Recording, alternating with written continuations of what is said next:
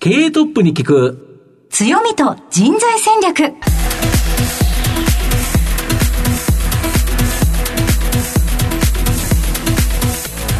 毎度相場の黒髪こと藤本信之です。アシスタントの飯村美希です。経営トップに聞く強みと人材戦略。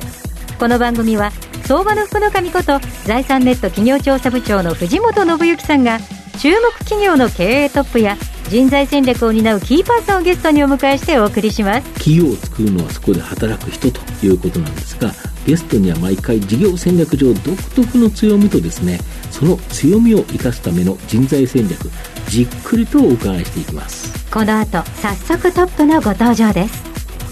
この番組は JAC リクルートメントの提供でお送りします。経営トップに聞く強みと人材戦略経営トップに聞く強みと人材戦略。本日のゲストをご紹介します。東証スタンダード上場証券コード9633東京テアトル。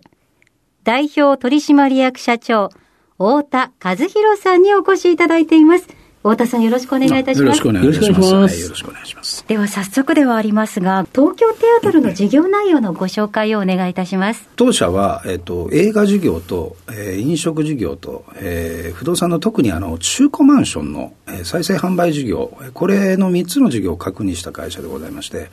あの映画に関しては、川上から川下、映画の制作から、えー配給、そして最後に映画館の経営をやっていると。で、飲食事業についてはですね、あの、まあ、飲食店の経営、特にあの、うちの方は北海道地区で焼き鳥チェーン串鳥というブランドなんですけど、これ40店舗やっておりまして、えーあの、まあ、それがやっぱりメインでやってると。で、最後はあの、中古マンションの再生販売を中古マンション仕入れて、リフォームして販売をすると。えこの3つの事業を一応柱にしておりまして、あの、で、一見違うじゃないかと思うんですけど、あの、私の考え方っていうのが、消費者にいかに密着できるかっていうのを、やっぱり事業の柱、当社は消費者密着型のビジネスをやると。ですんで、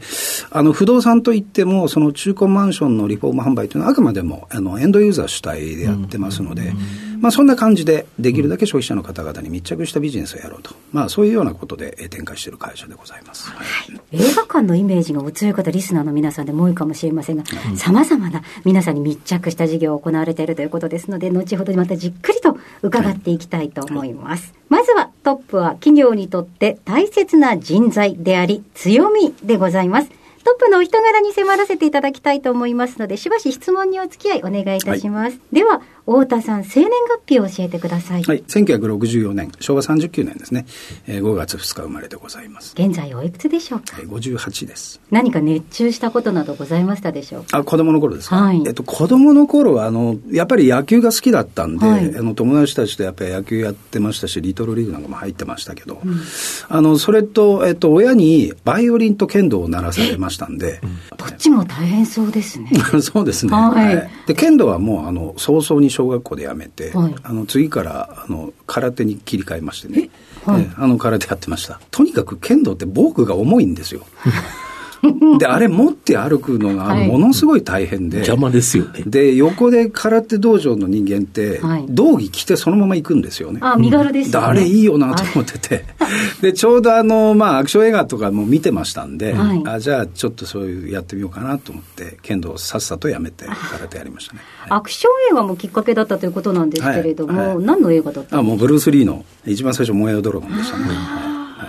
映画館に見に行かれたんですか、ええそれまであの母親が時々映画館に連れてってくれてたんで、はい。映画館は割と身近ではあったんですけど、友達と行くっていうのはなかったんですね。そしたらまあ友達が高田馬場の方にすごい男が暴れてるらしいっていうんで、はい。じゃあみんなで見に行こうっつって言ったら映画館で、それがブルース・リーだったんですね。その後、映画の道に進まれていくわけなんですけれども、大学とかではよく映画サークルなんていうものもありますけれども、そのようなものに入られたりもしたんでしょうか？あの、8ミリ映画をね、作るサークルに、はい。そこで、そうですね、あの、うちのサークルっていうのは大学の公認のサークルだったんですけど、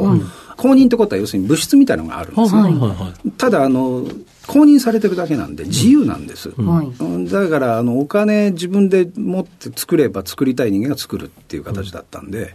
映画作ったり、あの、まあ僕の場合は役者なんかもやってましたけど、はい。何人ぐらいでどんなことをされたんですか？僕らがいる時はもうかなりあの大きいサークルだったんで5 6 0人ぐらいいましたんで、はい、かなり大きいサークルで、まあ、先輩や後輩たちと、まあ、ドラマの映画だとかシュールな映画だとか、うん、あるいはコメディだとか、うん、まあもう非常にたくさんのやりましたね。そして社会人のスタートとなっていくわけなんですけれども、はい、最初から現在の東京テアトルだったんですね。はい、はい、私は生え抜きです。はい。はい、なぜ東京テアトルを選ばれたんですか？あの、テアトルは名画座だったんですね。はい、で、あとその前にあの、テアトル東京っていうのがあって、うん、これがあの、まあ、い。わゆる今でいう IMAX シアターみたいな感じでの劇場だったんですけど、それ一番最初中学校の時見に行って、スター・ウォーズだったんですね。はい、すごい映画館だなと思って。で、ね、そこから実はあの、テアトルっていうのは名画座だらけで、えー、吉祥寺とか新宿とか池袋とかに通い詰めてたんです。中学生300円で2本立て見れたんですよ。で、毎週のように、確か、確か毎週だったと思うんですけど、はい、番組は変わってるんで、うん、あの、映画好きの友達としょっちゅう行ってたんですよ。はい。で、それで、えっと、テアトルっていうのがやっぱり自分の青春の中に組み込まれてたみたいな形だったんですね。あのでそれでテアトルを入りたいんだけど当時募集してないんですよあのいわゆるそうやって、なんていうんですか、リクルートブックみたいなこと映画館のそうやってないんです、はい、だからどうしようと思ってた矢先に大学の就職掲示板で見つけて、それでその場で電話して、はい、ですぐ泣いて出ました。いや、でもご縁ですね。いや、まあだけどね、応募者多分ね、20人とか30人ぐらいだったと思いますよ。まあだからそういう意味ではラッキーだったんでしょうけど、まあそれで、あの、まあ運よく滑り込むことができましてね。はい、就職していかがでしたか？まあ、本当希望に燃えてね、はい、あの、要するに映画館を複数持って、東宝東映松竹みたいな大手以外、映画館を複数持ってる会社っていうのはあんまりなくて、はい。当時それでセゾングループが資本を注入したこともあって、これから映画伸ばしていくんだろうなと思ってたら、うん、あの会社の中では、もう映画なんか早くやめちまえっていう感じだったんで、愕然としましたよね。ちょっとだけお荷物だったんですか、まあ、もうかなりお荷物でした。あ、そうでしたか。はい、とにかく、まあ、株主優待があったんで、はい、それがあるんでやめないけれども、うん、まあ、そんな映画なんか一生懸命やるより、他のことっていうような感じでしたね。あそうでしたか。はい、はい。就職して最初にどのようなお仕事されたんですか？あの初年度は経理行きたいなと思ってたんであの経理行かしてもらって、はい、で2年目からそのさっき申し上げたセゾングループっていうのが、はい、あのまあ、関西でアミューズメント施設を開発するっていうんで、そこのつまりテアトルはそこのセゾングループが開発する施設のあの運営を全部やらせる会社だっていうような位置づけになってまして。それで、えっと、2年目に、えー、関西であの屋内型のレジャープールインドアレジャープールをあのやるっていうんでそこのオープニングスタッフに行ってその後今度屋内型遊園地っていうのをあの兵庫の方でやるっていうんで、はい、まあ、そこに行って、えー、やったってこと形ですね。その後現在社長になられるまではどのようなご経歴だったんですか私はやっぱり比較的経営企画が長くてですね、はい、まああの、えー、中期経営計画とか、まあ、そんな年度の予算管理だとかあるいはあの例えばねあの M&A やったりとか、まあ、そんなようなことはやったりしてましたけど。社長になると思われてましたか？いやあんまり思ってなかったんですけど、はい42で取締役になったんですね。それ早いですね。いや早早かったんではい、で、それが一番驚きましたね。で、その時に、私以外の取締役ってもう、あの、50半ばだったんで、はい、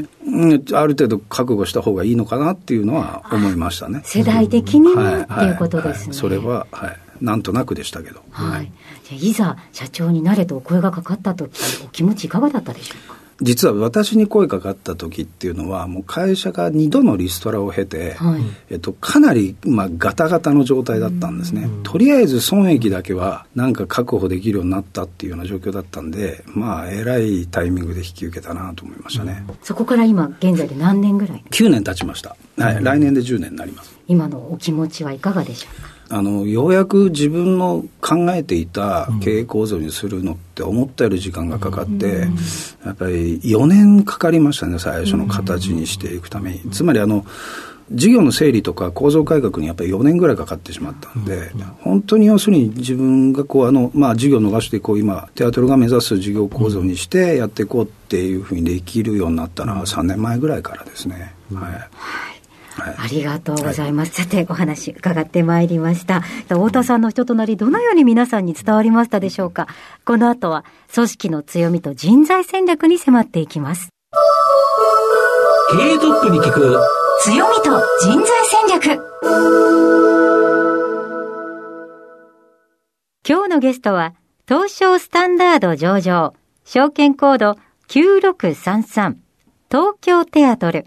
代表取締役社長、太田和弘さんです。まあズバリこの番組は強みと人材戦略っていうタイトルなんですけど、御社は映像関連、飲食関連、不動産関連、この3つのビジネスをされてるっていうことなんですけど、まず映像関連について、まあ、川上から川下ということなんですけど、もう少し概要を教えていただいてよろしいですか？はい、大手、えまあ、よくあの我々の業界の中では、まあ、大手メジャー3社って言われて、東宝東映松竹さんがい,、いる以外、我々のことを、まあ、独立系とよく言うんですけど、はい。あの独立系の中でですね、はい。邦画の制作、あるいは洋画の買い付け、映画の配給、そして映画館、あのそういったいわゆる川上川下、すべてをあのチェーンで、いわゆるバリューチェーンで持ってるのは、実はうちだけなんですね。であのそういう意味では、東宝さんとか東映さんたちがやる作品っていうのは、興行収入が何十億っていうのは当たり前のことなんですけど、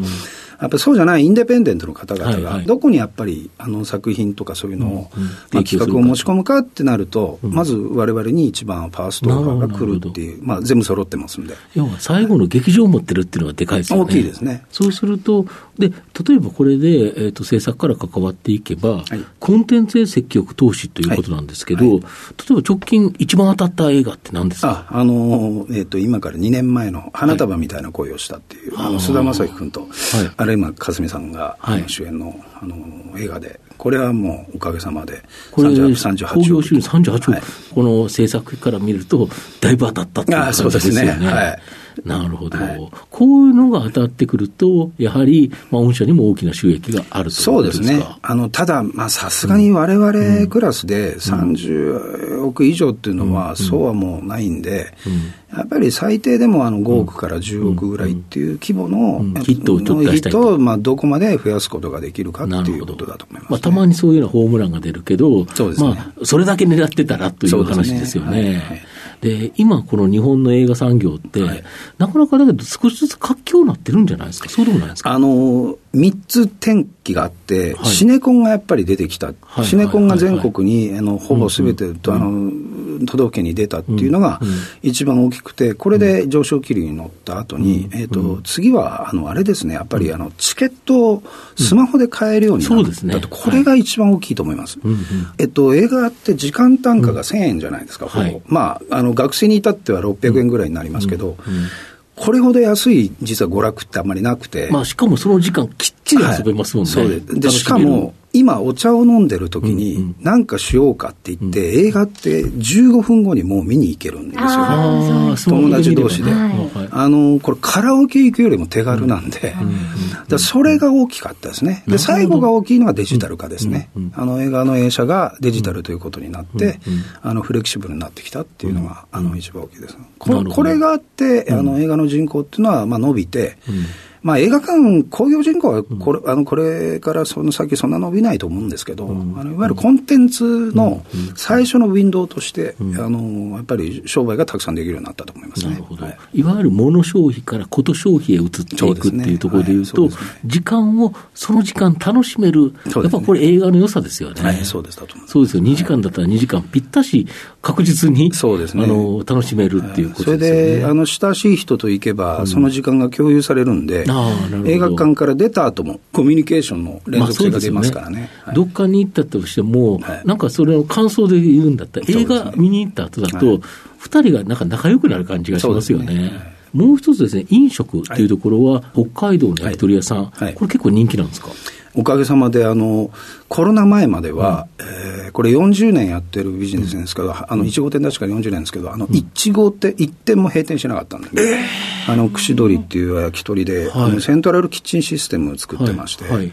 あの、コロナ前までは1店も閉店して,、してなかったと。で、あの、手前味噌になりますけど、あの、札幌地区にいる方で串鳥を多分知らないっていうのは、いら,、いらっしゃらないんじゃないかなって思いますけど。ね。なるほど。あと、もう一つの不動産なんですけど、この中古マンションの再生販売、大体どれぐらいのマンション買うんですか？まあ、最近はちょっと価格上がってきてるあれなんですけど、うん、まあ、ピンキリです。で、うちは割と最近は、築古ですね、まあ、旧耐震だとか、あの、新耐震でも成り立ての頃とかの、そういうのやりますんで、うん、えー、価格的には、えっと、仕入れ価格が、まあ、あの、1000万弱のものから、はいはいあの高いものでも3000万とかですね。はい、まあ、リノベーションして、はい、要はきれいに内装を全部変えて、はい、で、えっ、ー、と、販売すると。そうですね。まあ、そうすると、まあ、新築マンションを買うよりは、まあ、お手頃な価格帯で買えるというのがやっぱり魅力ということですか、はい。はい、うちの会社で始めたのは2007年だったかな、はい、当時っていうのは、まだあのその中古マンションだとか、中古住宅っていうことの認知があんまり浸透していなくて、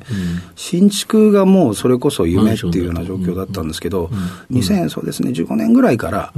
あのー、徐々に認知が高まってきた認知が上がってきて、うん、えー、むしろ新築よりも中古っていうそうですね、今、初見だと、新築マンションの販売数より、いわゆる中古マンションの売買数、う、ね,、ちの方が上回ってるんですよね。そうですね。でしかもこれってあれですよね、環境にいいですよね。はい、そうだと思います。うん、あの私がこれを強化しようって言った一番の根底にあったのはそこでしたね。やっぱ再生というのは、うんあのこれからの一つのキーワードだろうなと思ってましたんで、このビジネスをあの自分が社長になっても、さらに伸ばそうと思ったのは、あのやっぱそこが一番大きいですね。まあ作って潰して、また新しいのを作るというよりは、やはり今ある建物、で海外だと、本当に50年、100年、ずっとや持ってて、中にはまあ200年前とかっていうようなものとかでも、結構あの中古マンションなり、そういうのとして売られてますよね。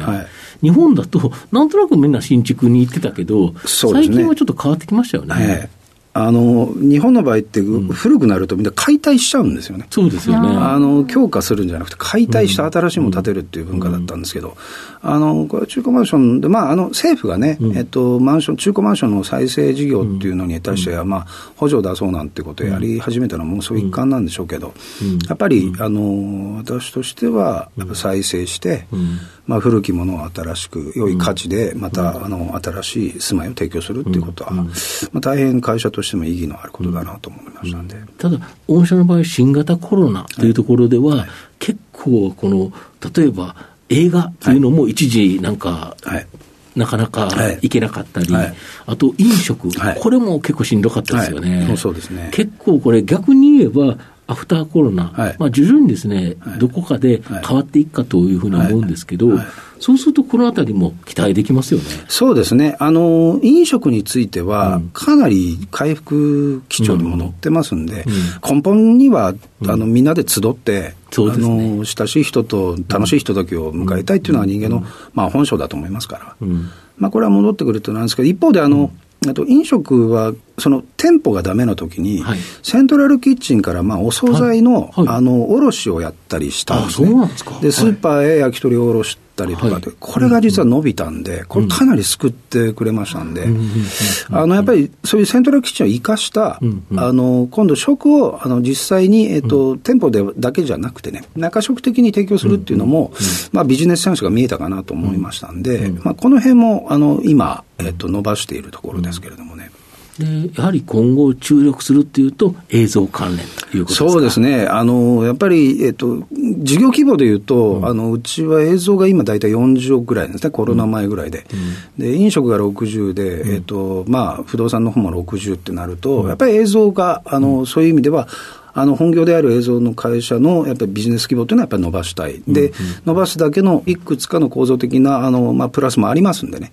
まあ、そこはやっぱり伸ばしていきたいなと思いますね。やはりこれは川上から川下までっていうことで、はい。はい、やはり上の方にまあちょっと寄せてそうですね、すはい、まあ、コロナで一つ躍進したのが、あの配信がやっぱりかなり皆さんね。えっと、巣ごもりで伸びましたんで、うんあのー、まあ、あそこにビジネスチャンスがあるかなと。だから、あの、われわれは配信業種に対してどれだけ魅力あるコンテンツを提供できるかっていう、まあ、そっちの方をこれから。コンテンツ、例えば映画で、昔だったら DVD を販売するっていうのがあったと思うんですけど、最近だとやっぱり配信という形になるかと思うんですけど、まあ、これで数多くの人に見てもらえれば、それはそれでまた収益が上がると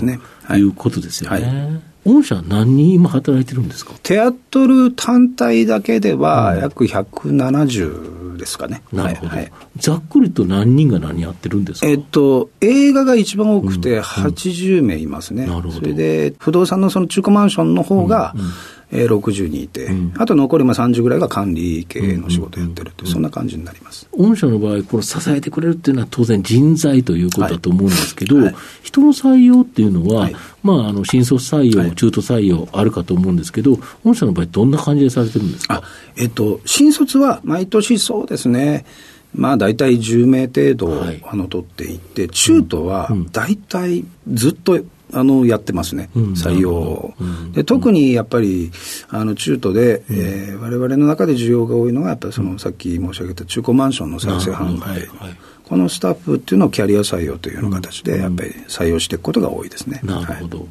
で、例えば新卒採用であれば、はい。まあ、10名程度とおっしゃられたと思うんですけど、はい。こんな人にテアトルに来てほしいっていう、なんか、望む人物像みたいなものございますでしょうか、はい、私が一番その入社した人人材に求めているのは、うん。あのやっぱり一つはその観察する姿勢っていうのを忘れないようにと、観察する姿勢？はい。それと行動する力っていうのを、この二つだけは絶対忘れないようにと。なるほど。であの観察っていうのはなぜかっていうとですね、今の時代って欲しいものが全部手に届く時代だと思うんですよね。まあそうですよね。はい。そうするとあまりにも満たされていて、自分の本当のニーズって多分分かってないっていうのを僕よく言うんです。で、例えば一番分かりやすく言うと、アンケート取って何が食べたいですかって言ったら、あ美味しい中華がいいとか、美味しいフレンチがいいって言った時に、カレーの匂いがもししてきたら、カレー食べたいになるんです。つまり、えっと、潜在的なものっていうのは、みんな気がついてない、まあ、これ、インサイトって最近は言うらしいんですけど、あのこれを気づけるっていうのは、あのやっぱり日常から観察してないとできない、